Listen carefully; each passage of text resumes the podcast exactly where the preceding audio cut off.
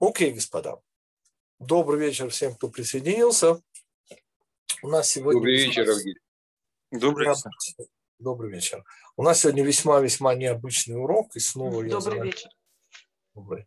Я заранее извиняюсь, если мы не уложимся, скорее всего.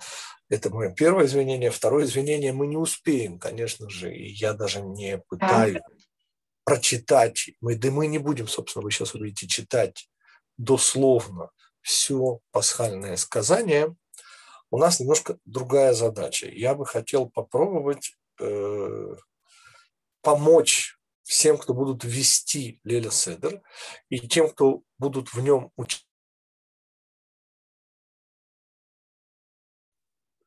Вот, тоже э, помочь в смысле сделать этот Лиля Седер чуть более духовным, чуть более познавательным и интересным. И мы с вами сегодня пройдемся по пасхальной Агаде. Я практически не буду останавливаться, а только на каких-то очень таких избранных местах. Более того, комментарии, которые уже звучали, ну, например, кто помнит нашу прошлую встречу, искоренение исхода, вот эта замечательная вставка внутрь э, пасхального сказания о Бней-браке и о том, как встретились там пять мудрецов, то, понятно, я это не собираюсь повторять, господа. Я для тех, кто это не слышал, делаю, соответственно, отсылку к прошлому уроку. Послушайте.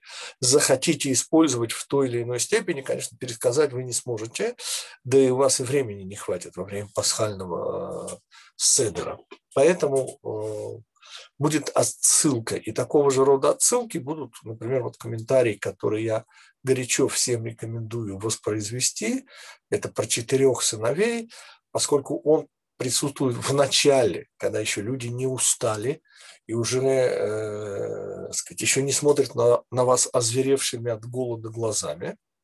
То есть самое начало еще, вот эта атмосфера обычно торжественная, ничем не задета, не скомкана. Я ужасно рекомендую акцентироваться именно на этом комментарии, чтобы привлечь еврейские души. Но начало, начало э, этого пасхального седра я всегда э, рекомендую начинать до мудрецов. Вот у мудрецов э, пасхальная агада, то есть магит, то, что называется, вот понятно, что есть э, три действия, но это именно действия. А магит, то есть буквально то, что мы говорим, это четвертое действие, и Кадеш, Урхац, Яхац, Карпас. Да. Кадеш, Урхац, Карпас, прошу прощения. Яхат – четыре действия.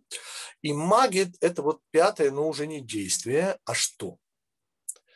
И по ходу мы с вами увидим, но я предваряю всегда пасхальный седер следующим объяснением.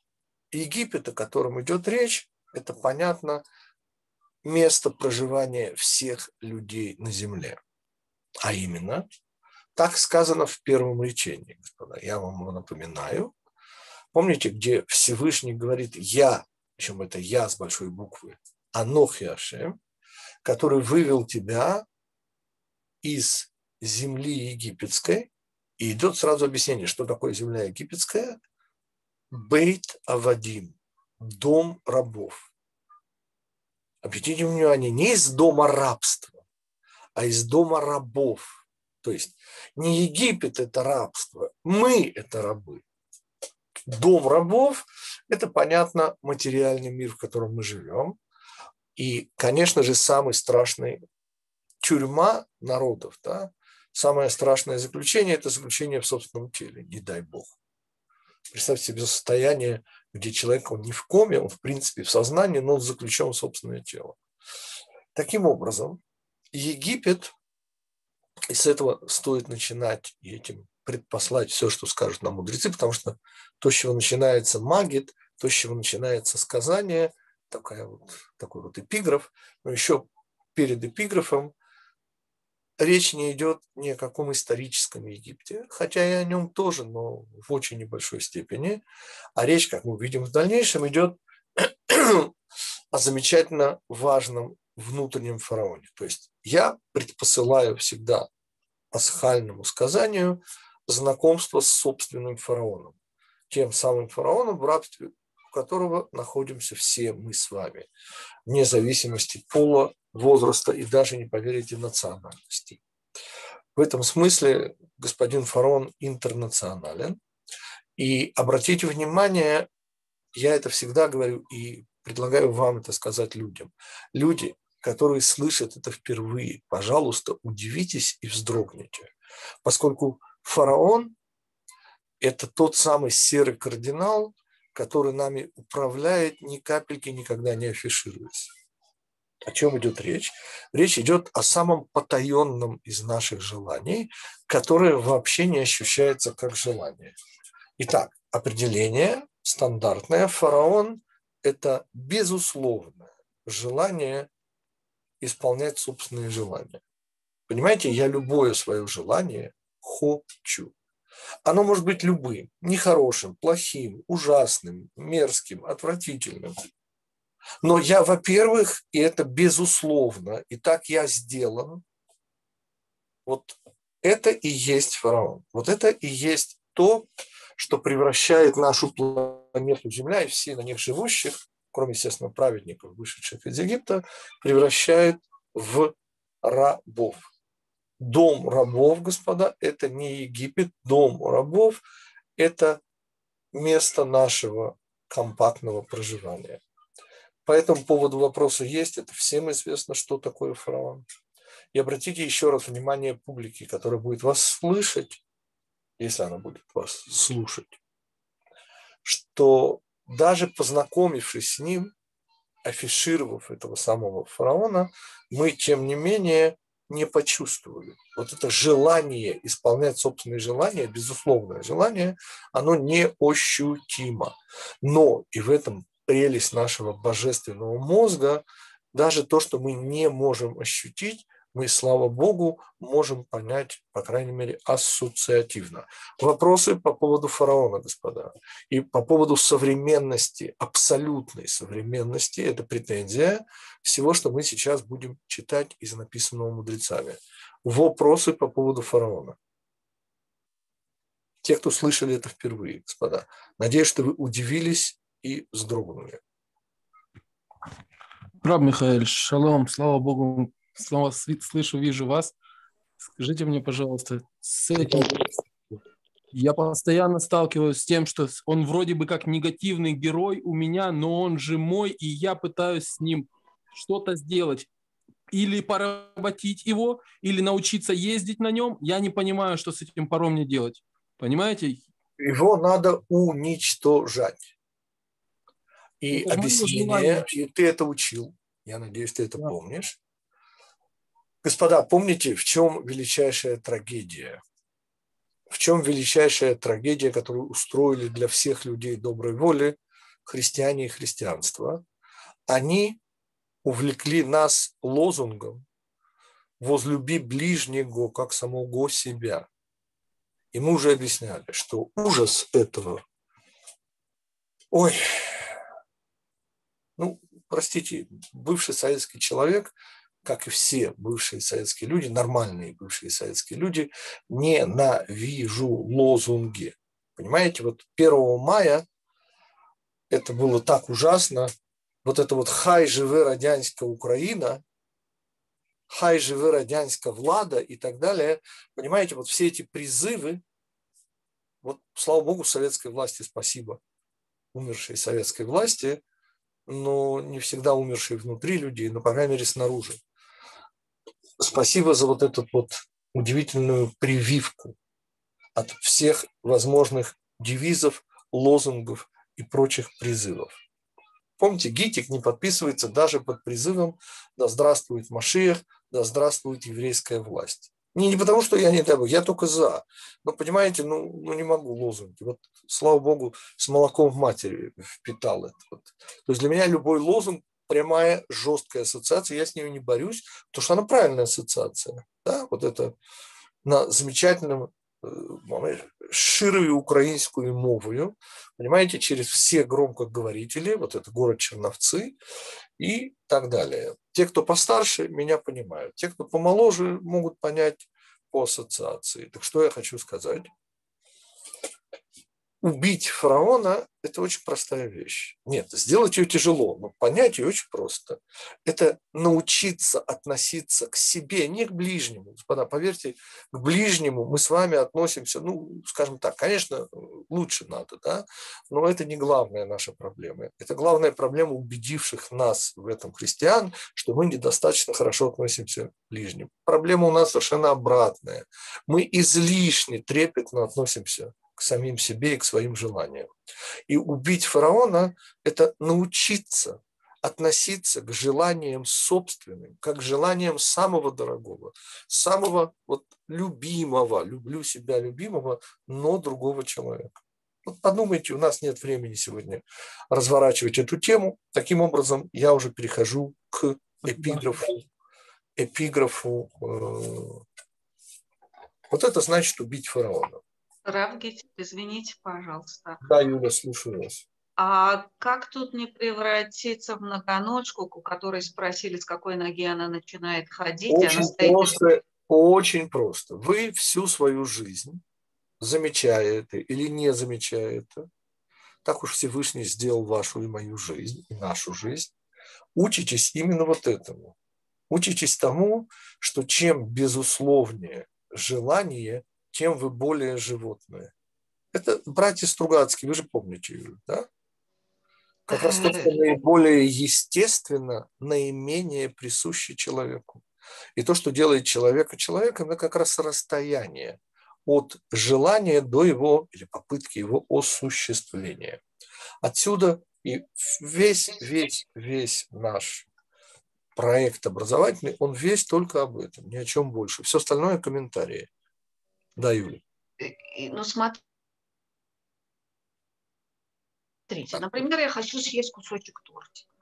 И вот я его сильно хочу. Так, ну вот так я его сильно хочу, этот тортик, что вот я уже ни о чем не могу. Сейчас, урок, еще два слова, жалко, можно? можно? Жалко, очень жалко, правда, очень жалко. У нас всего 40 минут. Ну, просто очень жалко. У нас сегодня сверхзадача, Юля. Ну, хорошо. Вы же знаете, когда вы можете этот вопрос спокойнее задать более спокойной атмосфере. Итак, господа, эпиграф, с которого начинается, я надеюсь, что все вы держите перед собой пасхальную году. Кто не держит, полагайтесь на меня, я могу ее показывать, но она на иврите. Я не нашел, к сожалению, она запрятана все на русском языке у меня а пасхальную посуду мы еще не доставали. Таким образом, обойдемся ивритом, тем более, что это арамейский, так что, видите, все мы с вами на неродном языке сейчас будем говорить. И помните, с чего начинается магит? Это эпиграф ко всему. С чего начинается? С того, что мы открываем отцу и что говорим? Ага, лахма ания. Вот хлеб бедности, помните? Маца, и снова я совершенно не собираюсь распознаванием образов сейчас заниматься. Я чрезвычайно рекомендую послушать на эту тему уроки, не обязательно гитика уроки. Это стандартная совершенно вещь. Слово «маца» означает противодействие. Ну, корень, нец, противодействие. Противодействие чему? Конечно же, это и работа мацы, это вот эти знаменитые 18 минут. Кто не знает, 18 э, гематрия слова «живой» хай.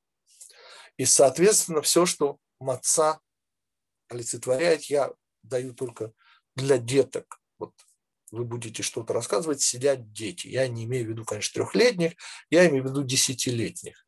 Так вот, им это чрезвычайно понравится. Если вы скажете, что хлеб квасное – это много о себе вообразившая маца – и более о матце ни слова у нас просто времени, извините, нет. Потому я так грубо и неженственно прервал Юлю, прошу прощения. Мы бежим дальше. Так что мудрецы наши поставили в эпиграф еще до знаменитого Маништана? Они поставили в эпиграф очень интересную вещь. Они поставили в эпиграф мацу и я сразу подчеркиваю инфантильность происходящего. Это безумно важная инфантильность, понимаете? Вот надо показывать, вот пальцем, как дети, не стесняясь. Для чего? Чуть дальше. И что мы еще желаем здесь в конце этого эпиграфа? Обратите внимание, я не читаю подряд, у меня просто нет времени. Когда-нибудь, где-нибудь мы с вами встретимся, прочитаем каждое слово. Но это займет очень много времени, это целый шаббат уйдет. А пока мы только обращаем внимание на последнюю строчку. И сейчас это происходит действо, пасхальное сказание здесь, а даст Бог в следующем году уже в Эрец Исруэл, чего всем нам желаю. Что такое Эрец Исруэл? А это антипод дома рабов. Конечно, имеется в виду не географическая страна Израиля, в которой я имею счастье находиться, а имеется в виду то самое царство Машеха, та самая реализованность Дома Всевышнего, которая есть страна Израиля. Все это предпослано чему? С чего начинается пасхальное сказание? Маништана, галайла И что надо, опять детям это очень понравится, и включая уже и подростков, это рождение еврейского народа. С чего начинается Израиль? И ответ Израиль, конечно же, не национальность и уж тем более не народ, а даже не мешпуха. Израиль, помните, это профессия богоискателей, определение Парацельса из конца 17 столетия. Абсолютно правильное определение. Только здесь, вот в нашем пасхальном сказании, это прямо демонстрируется. С чего начинается еврей? Ответ – еврей начинается с вопроса. Понимаете? А чем отличается эта ночь? А что, собственно, простите? А для чего все? А кто это придумал? И тема нашей сегодняшней беседы – тетраграмматон, то есть четырехбуквенное имя Всевышнего, Юд Кей Вав Кей, где в пасхальном сказании. Я буквально, э, извините, экспрессом промчусь по четырем вопросам. Те, кто не читали книга Гитика, как всегда, сверх рекомендуется, визуализация Кабалы. И четыре буквы – это, например, четыре состояния вещества, или это три времени и вечность и так далее. Множество, множество, множество вещей. Например, менее известно, но еще более важно, три измерения, в которых мы живем, они, как известно, место или пространство, время или возможность и личность или инструмент, действующее лицо. Ну и, конечно, четвертое, как вечность над временем, так и божественное вдохновение, муза над тремя измерениями. Так вот в этих как раз четырех ипостасях и присутствует вся, вот все, весь замысел мудрецов. То есть моя задача, идя по э, э, кусочкам, да, не касаясь слов «нет времени», объяснить связи между ними и как построена вот структура пасхального сказания включая весьма малоизвестные вещи. Итак, малоизвестная вещь, но эти четыре вопроса элементарно объясняются с помощью хохма, бина, Заирампин и Мальхут. Снова, господа, те, кто не учат с нами Кабалу, книга визуализации Кабалы – это самое первое, что нужно на эту тему прочитать. Итак, идея, с которой все начинается, понимание – это продолжение идеи.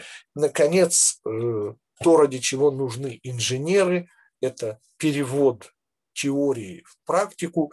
И, наконец, та самая практика, которую мы обозначаем словом «мальхут», Господа, а теперь посмотрите на вопросы. Какой первый вопрос? А самый первый вопрос. Маца, господа. Первый вопрос – маца. То, что мудрецы предпослали как эпиграф. Это идея этой ночи. Противодействие фараону, да, человеческое, божественное в нас, которое должно быть проявлено, это и есть главная идея этой ночи. Продолжение, мы сказали, должно быть понимание. И что у нас в качестве понимания? Конечно же, марор. Марор – это понимание, с него начинается, по сути, исход из Египта, понимание того, как горька участь раба. без объяснения, думаю, так понятно. Двойственность – совершенно необходимая вещь, да, и верхняя и нижняя связь между ними, буква «ва» в четырехбуквенном имени Всевышнего, связана с маканием. Помните, два макания присутствуют в эту ночь. Одно из них – это символизирует то, с чего начинается египетское спуск в Египет, египетское рабство. Это макание одежды Йосефа в кровь зарезанной э, овечки. И кровь макания зарезанной овечки уже косяков дверей, второе макание, Два раза мы макаем. Мы макаем карпас в соленую воду. Снова, господа, я совершенно не объясняю. Поверьте, мы и так ничего не успеем. Но вот первое макание и второе макание, когда марор макается в хоройсис, то вот эти два, верхнее и нижнее, начало и конец, двойственность, соединение. И, наконец, четвертый вопрос, господа, о чем он? Что во все дни мы сидим по-человечески. В этот день чрезвычайно неудобно облокотившись на левую сторону. Я вам это продемонстрирую, те, кто не видел. Ну, используется подушка, ну, ну вот так. Ну, скособочившись, спрашивается, нет, все инфантильно, все в рамках инфантильности, но зачем? И ответ элементарно прост – превалирование правого над левым. То есть главного над второстепенным, цели над средством. Вы будете смеяться, но именно это называется свободой. Вот там, где превалирует божественное над человеческим, вот там, вот там мы свободны. И это мальхут, это потенциал, это то, что даст Бог будет, и то, что даст Бог всех нас не минует. До сих четыре вопроса если вопросы только по конкретике, господа, пожалуйста, у меня нет времени отвечать на общие вопросы. По вот этому четырехбуквенному имени Всевышнему, который мы сейчас впервые применили в рамках э, сказания. Вопрос есть? Равгитик, это гей последний, это внизу, то есть начинается э, с юда. Хохма, с юда, конечно. Чем, чем эта ночь отличается? Это, юд? это идея, конечно же. Маца – это идея этой ночи. Mm. Вся идея этой ночи квасное – это много вообразившее себе маца. То есть раздутость. Верхняя гей – это, соответственно, наличие хлеба и мацы. Это только Бина. маца. Не-не-не-не-не, вер... Господа, не-не-не-не. Марор это, это требует целого объяснения. Но именно марор. А, то есть третий, третий является геем. Наоборот. это понимание горечи нашего рабского положения. Вот осознание этой горечи, это и есть бина, это верхняя гей. Двойственность, два макания. То, с чего начинается галут, и то, чем он, слава Богу, заканчивается, то есть гиула, когда кровью не мажут одежду, хитон, вот этот знаменитый полосатый Йосефа, а мажут косяки дверей в ту пасхальную ночь.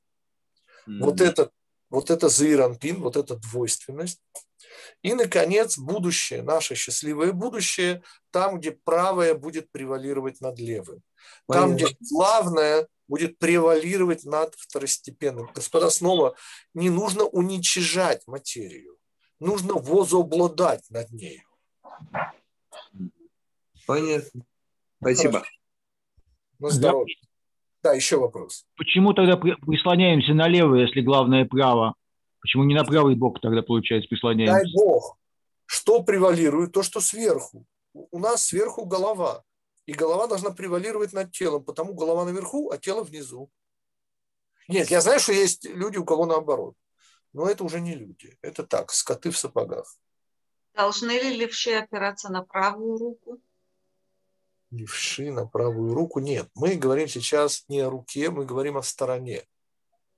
И это символика. И потому левая сторона – это не рука. Снова подчеркиваем, это именно сторона. Понимаете? Есть и это для всех. Да, да. Понятно, что э, демонстрирует это тот, кто ведет седр. И некоторые действия внутри седра очень немного, кстати, мы делаем, потому что, например, весь магит, вот весь магит, да, все вот это сказание мы практически не делаем неудобных себе. Вот мы не, не сидим скособочившись, а лишь в определенные, буквально там два места таких есть. Ну, это все написано, господа, поймите. Я совершенно не акцентируюсь на том, что у вас и так написано. Мы говорим то, что у вас не написано. Итак, рождение еврейского народа. Евреи – это те, кто задают вопросы. Скажите, э, правильно понимать, левую сторону мы унижаем тем, что правая над ней становится? Не унижаем. Превалирование не есть уничижение и унижение. Выбросьте эти христианские бредни. О чем идет речь? Да. У Торы есть правая и левая, и не только у Торы. Так вот, правая – это цель, а левая – это средство. Правая, правая дает, а левая – это удержание, это границы, это гвура, это недавание. Я совершенно не имею возможности это объяснять, простите. Левое – это средство, правильно? Левое – это средство, левое – это отрицание. Ну, давайте совсем просто. В этом мире у человека две задачи. Это чекать от зла, сур мира, а еще отказываться от авторских прав на добро. Угу. Так вот, левое – это убегать от зла, говорить, что с этим делом мы покончили давно. Угу. А цель, чтобы Всевышний через нас делал добро, и мы бы могли его благодарить, что через нас, что это не наше, и как полагается актеру на сцене показывать на автора пьесы, на режиссера-постановщика и на коллег актеров. Что я, что я. Вот понятно, что это они, а не я. Спасибо. Следующий кусочек. Авадим хаину лепароба Мицраем. Этот кусочек мы уже по сути объяснили. То есть речь не идет об исторической атмосфере тех далеких дней. Мы, в отличие от Дня Победы, праздника со слезами на глазах, не пытаемся вспомнить бывшее. Сейчас чуть ниже мы это увидим. Потому что мы инфантильны. А это значит непосредственный. А это значит абсолютно конкретный.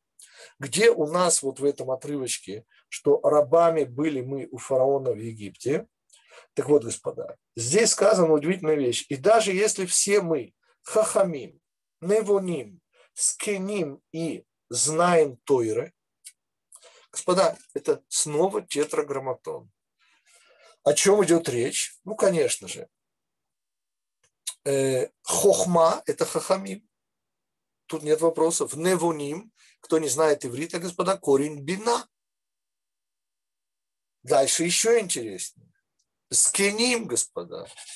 Скиним, да, это старейшины, это уже те, кто сочетают опыт материальной жизни. Вот не дай бог, я не хочу себе делать комплимент, но все люди моего возраста, они как бы э, уже чуть больше духовны, чем были раньше, в 40 и в, тем более в 20 лет. И вот эта вот идея э, старости, как в старости здоровые старики и старушки, помните, они высыхают, в них воды остается меньше, реально меньше, меньше 60% иногда. И они занимают меньше места в пространстве. И много раз об этом говорили, извините, что я повторяю. Ну, кто-то слышит первый раз. И потому они имеют уже больше отношение к духовности, а материальность у них занимает уже меньше места. Вот эта двойственность, это Зирампин. И, наконец, Мальхут, господа. Так для чего все? Ответ, что мы Тору знали. Это четвертая ступенька, завершающая. Кстати, здесь появляется, для тех, кто учит Кабалу, еще и кетер. Он появляется там, где сказано, что всякий умножающий рассказ об исходе из Египта – это замысел этой ночи. То есть замысел этой ночи – рассказывать, рассказывать, рассказывать. Да, вопросы по поводу этого отрывочка. Понятно, почему он идет сразу вслед за вопросом. Равгитик, а где здесь четвертая гей? То есть как это? Малхут, знать, а тут... Тору. знать Тору. Хахамин, а, разумные, Невоним, понятно. И э, старики, У нас старики. ученые, разумные знатоки Торы. Все. Вот. Это мы, это мы с вами. Это наше с вами светлое будущее. Это наш с вами потенциал.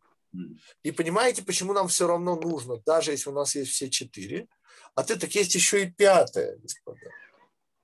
И вот это пятое и есть исход из Египта, о котором раньше.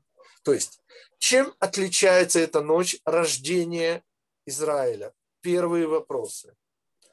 Для чего мы задаем вопросы? Мы же не даем, не дай бог, вопросы ради вопросов, как Амалек.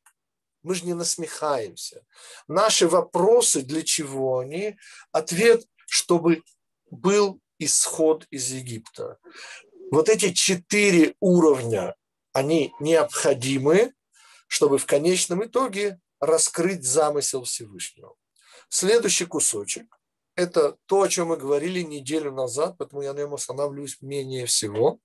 Как вы помните, в Буней Праке собираются пять мудрецов, посреди раби Элазар бен Назария, и он принимает мнение не появляющего здесь, а только уже в Гмаре появляется Бен Зума. Тот мудрец, который вообще вне этих рамок, здесь он упоминается только опосредственно Раби Элязаром, но мы знаем, зачем это. И я напоминаю, зачем, чтобы объяснить замысел Всевышнего, а замысел Всевышнего, напоминаю вам, что все на свете было не зря, не напрасно было.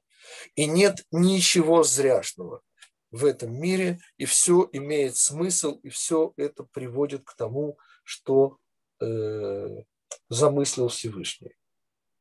Вслед за кусочком о мудрецах и об удивительном искоренении исхода, то, о чем мы говорили неделю назад, начинается э, еще один тетраграмматон.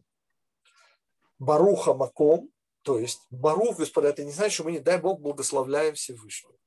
Уж поверьте. А что такое слово Барух? Ответ объясняет Рамой Шапира, что Барух однокоренное на иврите со словом брейха, буквально бассейн, изобилие. Барух – это источник всяческого изобилия. Изобилие чего?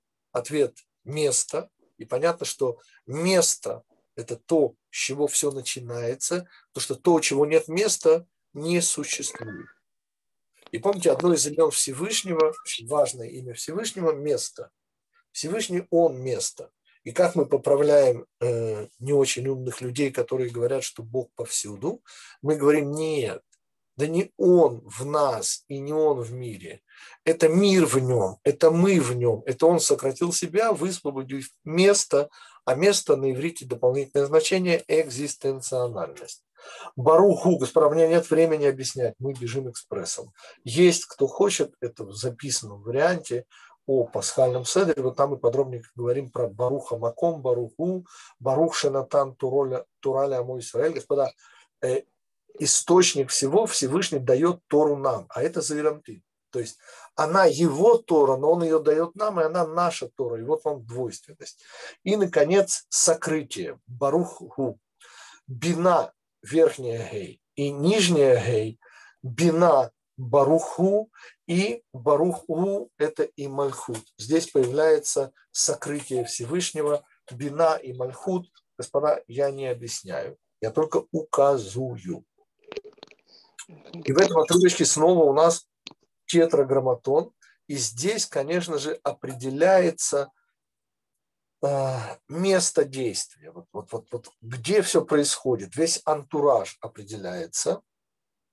И действующие лица, знаменитые четыре сына. Господа, я попрошу Лену, она в конце урока, Лен, э, поставь, пожалуйста, э, четыре сына во времени. Это статья, тебе Кацкель даст, она в охоте на иллюзии появляется. Она есть у нас на сайте. Четыре сына во времени. И это тот гвоздь программы, которым вы должны привлечь внимание всех людей. Уже не только подростков и детей, а всех участвующих в Леля Седре. Это один из тех редчайших комментариев, где ничего знать не нужно, без ущерба для глубины.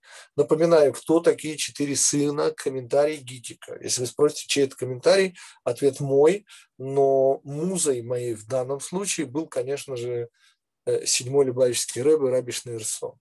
Именно он рассказал про четыре поколения. Помните, говорит Раби Шнейрсон, что это, конечно же, наш еврей, у которого сын ушел в революцию, и, наконец, этот сын, уже со своим сыном, отсидевший в сталинских лагерях, возвращается, и его очень-очень престарелый папа сидит за пасхальным седром, понятно, бывший коммунист, сын таких слов, он, конечно, ну, не помнит где и когда, и вот он застает, и тогда третье поколение, естественно, спрашивает, ой, говорит, совершенно наивный внук, а что это такое, который никогда этого не видел? Ну и, наконец, четвертый сын – это те, кто попали в плен к советской власти, Тина Котши Нишбу, замечательный комментарий седьмого Любавического рэба. Но он именно и дал мне идею моего комментария, то есть идею дал мне Всевышний, простите, но он стал детонатором идеи, что четыре сына, господа, это четыре сына во времени. Кто такие вот этот самый злодейского вида сын и умнейший а также наивный и самый интересный, не умеющий задавать вопросы. Ответ – это прошлое, настоящее, будущее. Господа, давайте знакомиться. Во-первых, я умный. Простите, пожалуйста, где я умный? Ответ в прошлом. Вот когда я вам рассказываю о прошлом, так, то я безумно умный. Почему? Так оно же уже было, понимаете? Вот я, например, умнее множества евреев, которые в 1941 году не убежали стремглав хоть на двоих, на... у них большинства не было шансов. Ну, может, у кого-то и был такой шанс бежать, вот просто бежать э, в далеком 41 году, 22 июня. А вот я бы немедленно убежал. Почему-то потому, что я умный. А почему я умный? Так это уже же было. Понимаете, мы все с вами умные, господа. Все, все. Во всем, что касается прошлого. Дальше. А рабы мы где? Ответ там, где желание. Вот там, где желание, там мы рабы. И там мы ну, не очень умны, эгоисты и вообще не очень хороши. Кто не верит, спросите у моей жены. Вот Гитик, вот когда он в настоящем, у него есть желание, вот в настоящем мы с вами, ой, однозначно. Где я наивен? Господа, мне 60 лет, где моя наивность? Ответ в отношении будущего, ну, конечно. Все мы с вами наивны в отношении будущего, и я оставляю это, не делаю спойлера, посмотрите, что такое четвертый уровень. Четвертый уровень – это праведники, полный комментарий будет э, выставлен. Те, кто его не знают, он будет обязательно выставлен.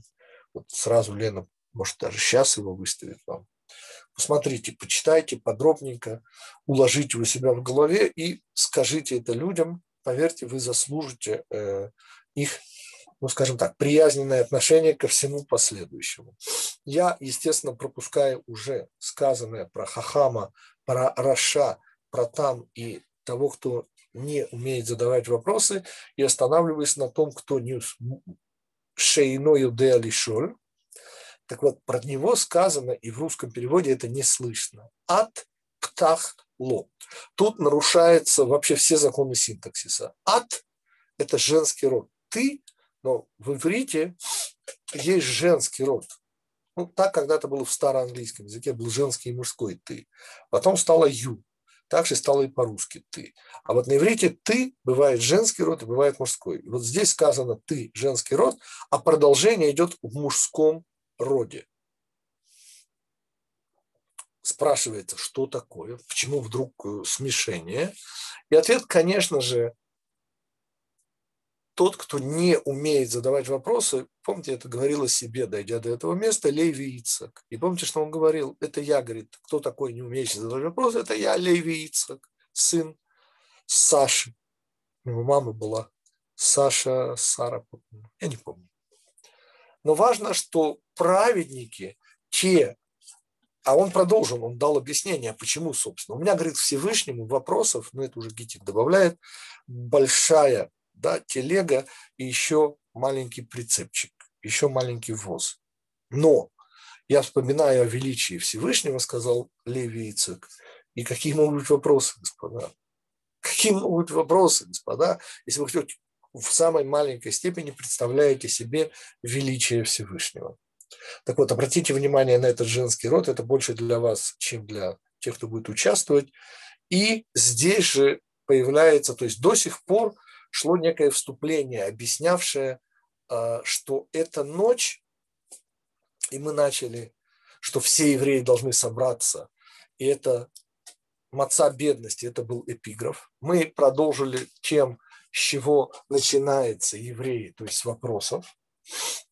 Вслед за вопросами было определение того, что эта ночь, она даже тех, кто знает и тысячу раз это уже делал, она тоже должна эта ночь волновать. Сейчас будет объяснение, почему, и сразу идут четыре сына. И объяснение того, что мы все состоим из четырех элементов. Мы все с вами, с одной стороны, умные, с другой стороны, ну, совсем не умные, даже не очень хорошие. Мы с вами наивные в отношении будущего, и мы с вами потенциальные, это четвертая буква четырехбуквенного имени, мы с вами потенциально праведные, вот такие, как Леви Ицек из Бердичева. А для чего это было сказано? Вот эти четыре сына – это объяснение того, что, собственно, должно произойти, что в этом, в чем смысл этой ночи. И ответ – «Вегигадита лебинха» – «И скажешь сыну своему». Здесь первый комментарий, который как бы не от Гитика, извиняюсь, что его вспоминаю рядом, но это э, комментарий конца 18 столетия. Он заканчивал жизнь Равинова Франкфурта. Его знают по им же выбранному названию всех его книг Баль Гагафла, Рав Горовиц. Э, ну, для меня лучше его... Он был учителем не более не менее Хатам Софера. Кто знает, кто такой Хатам Софер, Рав Мойши Сойфер, вот это его учитель. У него потрясающий комментарий на пасхальную году, не только на пасхальную году, невероятно, э, даже по тем временам невероятный совершенно был еврей.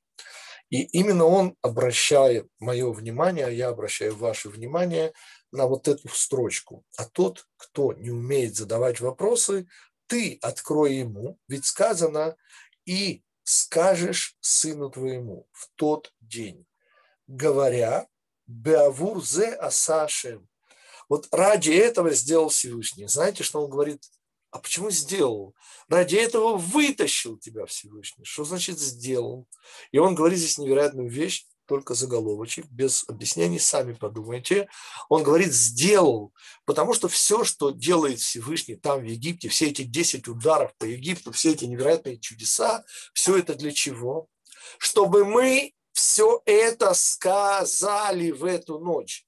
Потому как вытащить нас из Египта, поверьте, Всевышний мог за один квант времени. Ну, поскольку дело происходит в этом мире, то один квант времени нужен. Но речь идет о чем? О необходимости сказать. Так, чтобы нам было о чем приятно поговорить, так говорит Рав Горовец. Вот ради этого Всевышний сделал. Сделал это все десятью ударами по искривленной фараону реальности. И дальше идет интересное обсуждение, снова на него нет простите, но если это так важно, сказать сыну своему, то, может быть, это нужно начинать с начала месяца Нисана. Месяц Нисан, он же весь, весь пасхальный месяц. И отвергаются все мнения ради принятия удивительного инфантильного. Только заканчивается этот отрывочек, когда перед тобой находится Песах, Маца, Марор. Обратите внимание, этим будет и заканчиваться пасхальное сказание. Я знаю, что оно не этим заканчивается. но дойдем, увидим. Итак, повторим. Смысл этой ночи вовсе не в понимании, в воспоминаниях, в комментариях. Нет, господа. Это только когда перед тобой непосредственно вот в эту самую ночь, только здесь мы говорим, и это и есть исход из Египта. Понятно, каждый на своем уровне. Но вот то, что я вам сейчас рассказываю, простите, оно не работает. А вот в эту ночь, через неделю, оно будет работать. То есть мы говорим сейчас о смысле этой ночи. Этот смысл не помнить, этот смысл делать, выходить. Говоря о том, что сделал для нас Всевышний, мы выходим, каждый на своем уровне, из Египта. Вот ради этого как бы вся-вся-вся прелюдия. И нам подчеркивают современность того, что происходит что мы начинали с самого низа, господа. Я прошу прощения, это неудобно вспоминать, но, понимаете, меня когда-то наша самыми большими ушами девочка, вот, совершенно был потрясающий ребенок, как-то спросила, папа говорит, а ты ведь, говорит, жил за границей? Я говорю, да. И что, говорит, ты ходил в гойскую школу? Я говорю, да.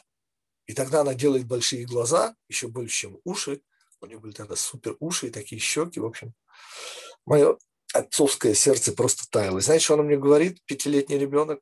Папа говорит, а что же ты там кушал? Вы представляете? Ну, если я ходил в гойскую школу, так а что же я там кушал? Вот. А что я вам должен сказать? Что, что кушал, господа? А шо, какой у меня был шаббат в старое недоброе советское время? То есть всем нам есть что неприятного вспомнить? И шо, господа? И здесь мудрецы в этом отрывочке, что вначале были мы э, аводозойры, как любят говорить наши литваки, оводозойры, то есть зряшная работа в переводе, так Гитик переводит. Мы с вами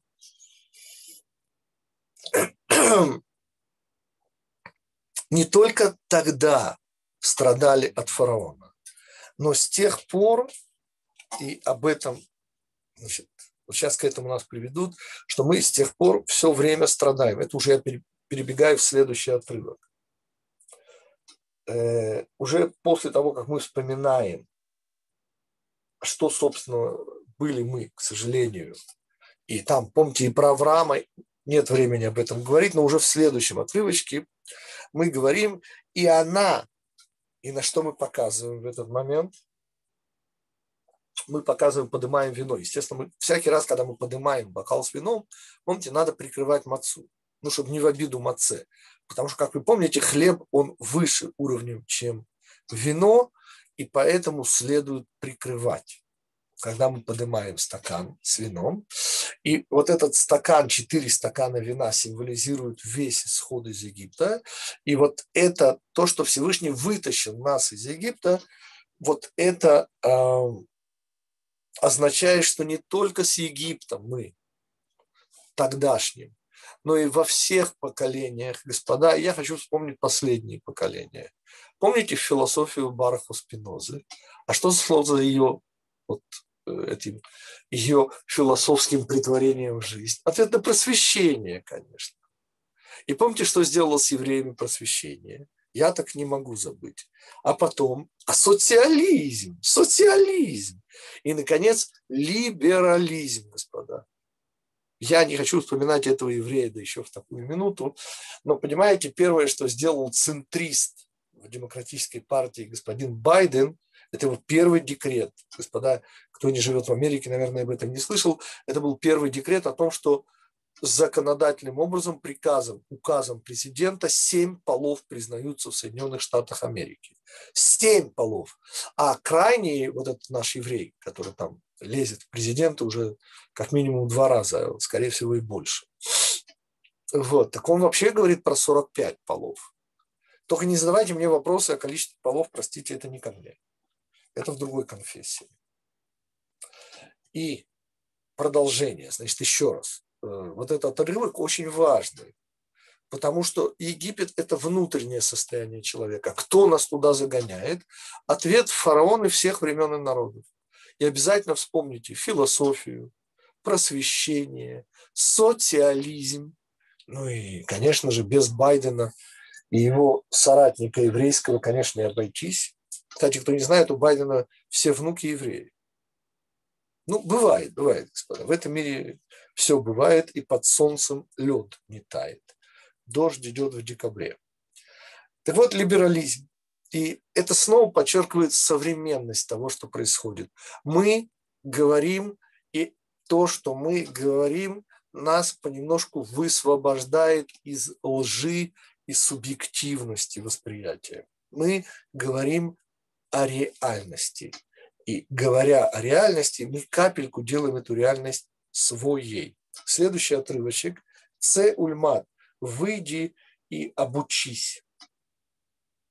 И здесь, в этом отрывочке, э, тоже тетраграмматон не могу не ответить. Четыре сына, четыре бога, все связано с тетраграмматоном. Здесь все связано, господа. Здесь исход на всех четырех уровнях, во всех четырех измерениях.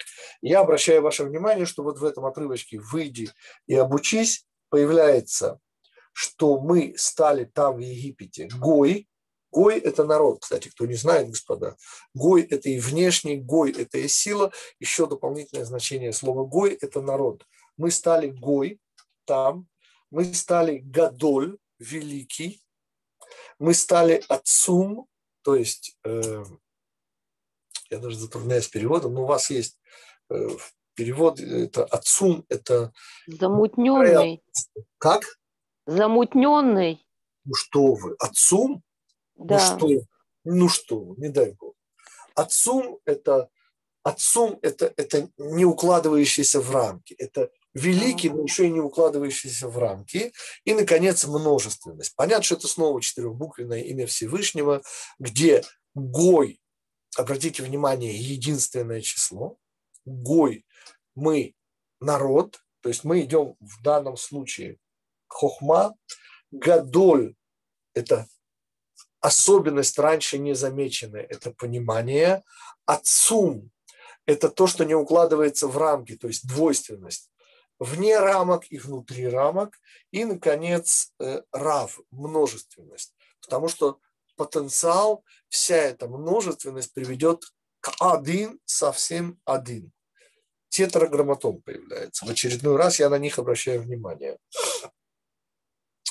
И речь идет о том, что сами мы не местные, дальнейший отрывок, что Яков был вынужден спуститься у Египет, что мы такими рождаемся с вами, вот такими законченными, извините, э, рабами фараона, материально, материалистами завзятыми.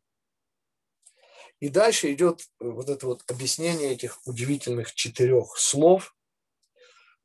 Они все выводятся, и обратите внимание, что в следующем отрывочке упомянуто и Гадоль, и Отцум, и Рав. Чего не хватает. Там появляется э, вот эта вот бина, та самая бина, э, которая должна быть внутри нас.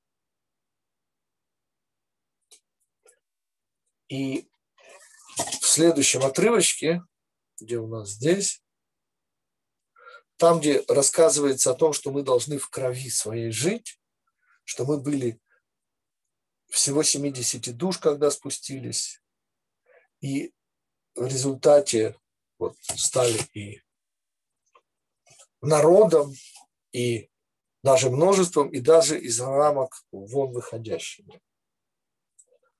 Но в результате, чего нас не хватало, мы были эром, это вот в конце этого отрывочка, следующий абзац, эром в эрия. То есть мы были голыми и неприкрытыми. В смысле, что наши укромные места были неприкрыты. О чем идет речь? Тора и Мицвод. Те, кто учат с нами Кабалу, помнят, что вот это божественное, оно должно одеться. И вот это одеяние божественного – это Тора и Мицвод. Эром в Эрия. Продолжение э, про то, как нам делали плохо и мучили, и мы возопили к Всевышнему. Тоже очень красивый есть комментарий Рава Горовица, э, автора объяснения к пасхальной Агане, которого я уже называлась, второй половины 18 столетия. Вот он говорит о том, что у Аврааму было сказано и подчеркнуто, что вот эти четыре вещи, что и будут нам делать плохо, И он делит это на интереснейшие периоды. Значит, э, оказывается, говорит он, есть периоды, три периода египетского рабства, где первый период – это после смерти Иосифа и до рождения Мирьям. Нам делали плохо, но еще не мучили. От рождения Мирьям нас уже начинают мучить. Помните, э, именно рождение Мирьям связано с э, решением фараона э, убивать еврейских младенцев. И в результате, вот уже когда Моше, убивать вообще всех младенцев, рожденных в Египте. И вот это уже мучение. И, наконец, мы возопили, это следующий отрывок, и мы вопим ко Всевышнему, и он слышит и внимает наш голос. И тут Авраам, Ицхак и Яков. И появляется в следующем отрывке о том, как э, Всевышний нас вытаскивает. И появляется снова четырехбуквенное имя Всевышнего. А именно, то есть как нас Всевышний вытаскивает? Сильной рукою, объясним, Зроа метуя э, вознесенной рукою, даже так не рука, а зроа, ну, перейдем рука, тяжело переводить на русский, а также большим страхом, а также чудесами и знаками. Обратим внимание, снова тетраграмматон. Как Всевышний вытаскивает нас в Аюцейну Ашем и Мицраем. И вытащил Всевышний нас из Мицраем, что такое яд хазака и почему это уровень хухма. Говорят мудрецы, что обычных усилий в рамках этого мира, чтобы вытащить евреев, избавить нас этой ночью от власти фараона недостаточно. Нужна сильная рука Всевышнего. Это значит сверхусилие. Это значит ломка всех рамок. Помните гибель ихних башков – была прямым следствием того, что истина открывается во всей ее красе, и как губительное для них следствие гибнет всякая ложь. Так вот эта сильная рука, вот это сверхусилие Всевышнего, это его замысел. То есть то, что Всевышний делает ради нас, выходит за все и всяческие рамки. Э, следующий уровень – это, конечно же, занесенное рука, это не рука, ну как бы длань занесенная, не знаю, как это перевести. Мышцей простертая еще переводят иногда. Как они переводят? Простертая что? Простертой. А, мышцей простертой. Но у меня ассоциации мышцой, не, не хочу. Чтобы... Зро ну. это не мышца, простите. Зро это, конечно же, э, вот это движитель. Это вот грозной рука, мощью. У нас в переводе грозной а? мощью. Не, ну извините. Ну... Ой, дай бог здоровья всем этим переводчикам. Ну, как? тяжело, так, тяжело. Справедливость. Это вина, господа, поскольку речь идет о понимании того, что вот эта сильная рука, вот это сверхусилие Всевышнего, оно адресовано этому миру. И потому э, рука э, занесенная. То есть это уже понимание того, что все происходящее в этом мире – это как следствие сверхусилия Всевышнего, занесенная рука, которая вот сейчас будет спущена в этот мир, но еще одно следствие, те, кто понимают, конечно, великий страх, Мурагадоль. А на самом-самом конце, говорит Рав Горовец, вот, умерший раввином Франкфурта на Майне в 1804 году, если не ошибаюсь, вот он говорит, что это посох. То есть, понимаете, уже реальная палка – который Моше в этом мире делал чудеса, ну и Аарон тоже, конечно, и все знамения и чудеса. Вот это уже, конечно же, Мальхут прямо в нашем мире. Вот он снова тетраграмматон э, внутри нашей пасхальной годы. И идет объяснение, что такое яд хазака, и что такое морагадоль, и что такое э, вот тот. Обратите внимание, бина снова пропущена. Потому что это вещь, которую надо понимать. Это идею в конечном итоге, вот это вот увнетрение идеи, это внутренняя вещь, это наша внутренняя вещь, которую мы должны понять. И дальше начинаются уже 10 ударов. Время наше завершается. Я хочу сказать о 10 ударах и о том, что Всевышний сделал сверхобычного, знаменитое Даейну, было бы нам достаточно. И мы выходим, наконец, на апофеоз Песаха. Сейчас объясним, что такое все остальное. Это там, где Рабан Гамлиэль говорит про Песах, Маца, Марор. По сути, вот этим пасхальное сказание заканчивается. Ведь когда мы говорим о... То есть все дальнейшее – это уже как бы действие, это уже маца, марор и так далее. Но по традиции, вот, например, Рав Моше бен Маймон, он говорил, что эти слова должны появиться где? Вместо чудес, которые мы перечисляем, вместо ударов. То есть даже это уже не нужно, потому что удары – это уже чудеса. А чудеса к исходу этой ночи, исхода уже не имеют прямого отношения, потому что это уже как бы то, что Всевышний сделал э, сверх для нас, чтобы было нам о чем. То есть сам, сам по себе исход, и потому э, у Рав Моше бен Маймона, и э, в, в Мишне у мудрецов. Только Михильта добавляет вот эту следующую, вот все, что связано уже с чудесами и чудесами на море, и чудесами в Египте, вот все эти добавки, они уже, как бы сказать, сверх программы, это уже добавки, э, которые говорят уже о благодарности. Это уже как бы не сам исход, это наша благодарность Всевышнему. Господа, я вынужден закругляться. Значит, у нас с вами начинаются пасхальные каникулы. И я... Родитель, извините, да. а вот про Песах Мацамарор, про то, что порядок вот этот вот такой противоестественный. Да, есть целый урок. У нас целый урок на эту тему «Новое видение Египта». Марор появляется в качестве высшего достижения, горечь. Понятно, что правильный порядок должен был сначала было горечь рабства, потом было э, освобождение, то есть э, э, Песах, и, наконец, маца, вот символ уже свободы.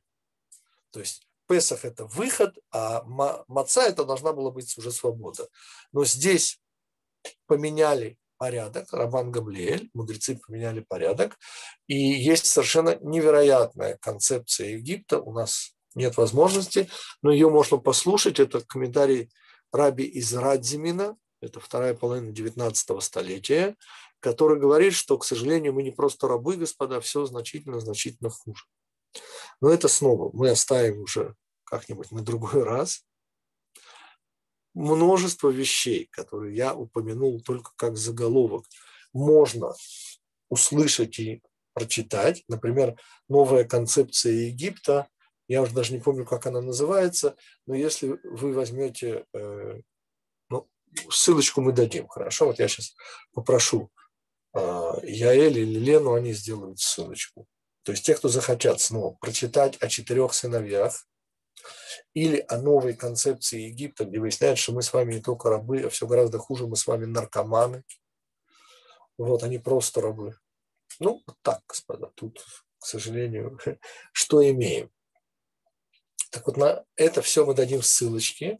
Более того, поскольку мы с вами уходим э, на пасхальные каникулы, ведь воскресенье следующее – это, конечно же, у вас, живущих вне страны Израиля, это праздник. И э, снова э, у всех живущих вне страны Израиля через две недели седьмой день Песаха, а у вас есть еще восьмой день Песаха, чего мы в Израиле, слава Богу, лишены. И потому вот два воскресенья у нас выпадают.